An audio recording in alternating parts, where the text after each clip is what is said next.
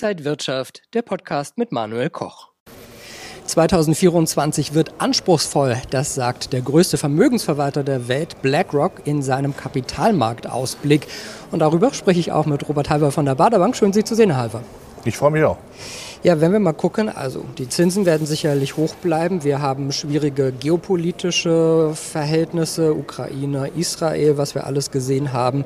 Sind das auch so die Punkte Geopolitik und Notenbankpolitik, die uns 2024 beschäftigen werden? Ja, wir haben Probleme, auch geopolitisch. Das wissen wir ja. Es tobt ja ein Machtkampf zwischen der freien, autoritären Welt, Anführer jeweils eben die USA und China. Es gibt Stellvertreterkonflikte, das sehen wir im Nahen Osten, das sehen wir in der Ukraine. Das wird uns weiter beschäftigen. Wir haben im nächsten Jahr auch eine Präsidentschaftswahl in den USA. Die wird je nach Ausgang, wenn es ein Republikaner werden sollte, vielleicht ein früherer Amtsinhaber schon einmal, dann wird das für Europa sicherlich schwierig. Es wird äh, Unterstützung für die Ukraine eingestellt das, äh, oder runtergefahren. Das wird dann definitiv schwierig werden.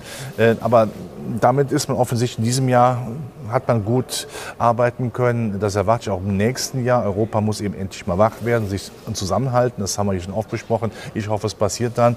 Und Sie sprechen die Zinsen an. Ja, das ist der, der größte Befreiungsfaktor für die Aktienmärkte, für alles, was auch zinssensitiv ist. Wir werden massive Zinssenkungen bekommen in den USA und Europa. Ähm, ich könnte mir vorstellen, dass eine EZB zum Beispiel von 4,5 auf 3 Prozent runtergeht. Wenn es nötig sein sollte, noch mehr. Äh, in ähnlichem Ausmaß auch die US-Notenbank. Auch da ist vielleicht sogar mehr drin, denn wenn einmal die US-Notenbank Blut geleckt hat, dann ist sie auch sehr stark und das bringt natürlich definitiv die Aktienmärkte in eine gewisse Stimmungslage. Aber die Konjunktur, das ist noch ein bisschen das Fragezeichen, die muss auch besser werden. Es ist angelegt an sich, aber es muss sich auch zeigen, damit der Aktienmarkt weiter gut laufen kann. Die Experten von BlackRock sagen, wegen dieser schwierigen Gemengelage würden sie nicht so stark in US-Aktien gehen und auch nicht in Aktien aus der Eurozone, dafür vermehrt in Aktien aus Japan. Wie sehen Sie das? Gegen Japan ist nicht zu sagen. Japan ist der Bestandteil eines jeden Freihandelsabkommens. Äh, Japan behält ja auch seine extrem üppige Geldpolitik bei.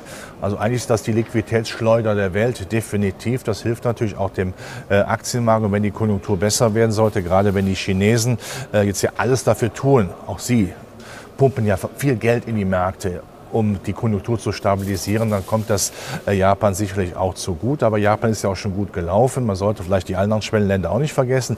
Indien ist zwar teuer geworden, aber Indien schafft es sehr, ich sage immer, der Ministerpräsident Modi, ich darf das sagen, ist ein kluger Fuchs, der ja versucht, in die Lücke, die jetzt im Augenblick China auch äh, politisch und äh, geopolitisch und äh, volkswirtschaftlich zu lassen, reinzustoßen. Das bringt dem Markt natürlich Punkte. Und Südamerika mit Mexiko und Brasilien wollen wir auch nicht vergessen. Das sind ja Märkte, die auch von Amerika jetzt stärker begünstigt werden, indem sie von China viele Auslandsinvestitionen in diese Richtung bringen. Das hilft natürlich definitiv äh, auch. Aber man sollte eben bezogen auf die Prognosen immer vorsichtiger sein. Denn eins dürfen wir ja sagen, 2023 wurde ganz düster gemalt. Und zwar gar nicht so schlecht. Ja? Und äh, das Motto bleibt am nächsten Jahr. Und da bin ich mir sehr sicher. Wo die Not am größten ist, die Geldpolitik am nächsten. Schauen wir mal auf Anleihen. Da raten die Experten auf langfristige, langlaufende Anleihen eher zu verzichten und eher dann, wenn man dann in Anleihen gehen will, auf die kurzfristigen zu setzen. Das sehe ich genau andersrum. Ich würde auf die sehr langlaufenden setzen, denn wenn Zinssenkungsfantasie da sein sollte, und die ist dann, das ist für mich relativ äh, klar äh, oder sehr klar, dann werden auch die Ausstrahleffekte auf das lange Ende, also auf die Anleihen, auf die Unternehmensanleihen, die die Staatsanleihen dann ausschwärmen, ja, Auswirkungen haben. Und da kann man natürlich vom Kurshebel wunderbar profitieren, indem man besonders langlaufende äh, Staatsanleihen zum Beispiel kauft, ja, weil dann eben der Kurshebel umso größer ist, je länger die Laufzeit ist. Es gibt ja einige Länder mit 100-jährigen Staatsanleihen, da sollte man sich dann tummeln. Die kurzfristigen Zinsen, wenn die Notenbanken senken, geben die natürlich auch nach. Je näher, je kürzer sind, desto mehr kommen sie natürlich unter das Fallbeil dann von Zinssenkungen. Schauen wir auf Immobilien, hatten ja gerade eine schwierige Lage am Immobilienmarkt. Da raten Experten eher, sich Immobilien auszusuchen, die man günstig einkauft und dann sanieren kann, um dann den Wert zu steigern. Gute Strategie? Ja, günstig einkaufen ist ja nun klar. Ich meine, jeder kauft auch schon äh, Alltagsgüter, Waschmaschinen oder, oder Trockner. Äh, günstig ist doch ganz klar oder Autos. Äh, die Lage ist nach wie vor wichtig. Machen uns bitte überhaupt nichts vor. Wir haben ja Wohnungsnot. Ähm, und wir haben ja Mieten, die äh, verdammt stark angestiegen sind. Und aus meiner politischen Sicht, glaube ich, werden diese Verschärfungen nicht so stark gefahren, weil man ja, das haben wir in Deutschland gesehen mit dem Heizungsgesetz, dass die Bürger auch in Europa nicht äh, unbedingt äh, gutieren. Äh, Europa hat ja, die EU hat ja noch viel schärfere Maßnahmen im Köcher. Ich glaube nicht, dass die so umgesetzt werden können. Das kann sich keiner mehr leisten. Also Wohnen bleibt äh, natürlich dann attraktiv. Aber das ist auch klar ich sag mal, eine Wohnung, ein Haus, das die schlechtesten Energiewerte hat, da wird es schwieriger werden. Aber stabile Lagen, wo man damit überschaubarem Aufwand etwas erreichen kann, auch klimatechnisch, da muss man keine Sorgen haben.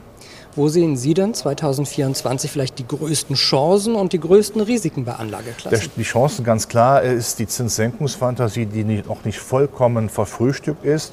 Und ich hoffe auch, dass der Markt nicht noch Vollgas gibt, komplett Vollgas gibt in diesem Jahr, damit wir im nächsten Jahr auch noch was haben.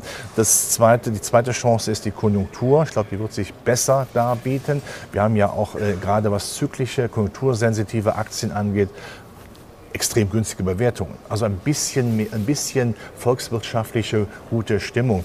Weltwirtschaftlich kommt diesen Aktien massiv zugute. Also auch in der zweiten Reihe. Ich würde auf die zweite Reihe schauen. Da hat ja zum Beispiel Deutschland seine Industrieperlen äh, liegen. Dann ist das ein ganz äh, wichtiges Thema. Trotzdem, Daniel, zu den Risiken. Das Anfangsjahr könnte ein bisschen holprig sein, der Motto nach dem guten Jahr 2023. Jetzt wollen wir zuerst mal schauen, was sich tut. Man hat ja bis Ende des Jahres sozusagen äh, dann auch Zeit. Wir haben politische Risiken. Es wird ja in Deutschland gewählt, es wird in Europa gewählt. Wir müssen mal schauen, wie da eben dann Parteien nicht der Mitte äh, ja, reüssieren. Und vor allen Dingen natürlich äh, ganz wichtig ähm, die US-Präsidentenwahl die ist natürlich dann auch wichtig. Sollte es ein Republikaner werden, vielleicht der frühere Amtsinhaber darf sich Europa warm anziehen. Aber zumindest das kann man sagen, wenn natürlich das Geld für die Ukraine deutlich runtergefahren wird, böte das aus Börsensicht, und da ist die Ukraine nicht glücklich drüber, aber aus Börsensicht die Chance, dass man zumindest einen Waffenstillstand hat, wenn man Putin ganz klar sagt, pass mal auf, Gesichtswahrung bedeutet für dich aber auch, du hörst jetzt auf, weiterhin nach anderen Ländern zu schauen und versuchen dort irgendwie mit hybrider Kriegsführung was zu machen. Und wenn dann dieser Belastungsfaktor dann wegfallen würde, wäre das positiv. Aber wie gesagt, die, die US-Präsidentenwahl mit einer gespaltenen Nation, die ist schon ein Risikofaktor. Also auch 2024 viele Themen, die wir hier auf dem Börsenparkett besprechen werden. Dankeschön an Robert Halver von der Baderbank und danke an Sie, liebe Zuschauer. Alles Gute und bis zum nächsten Mal. Und wenn euch diese Sendung gefallen hat, dann abonniert gerne den Podcast von Inside Wirtschaft und gebt uns ein Like.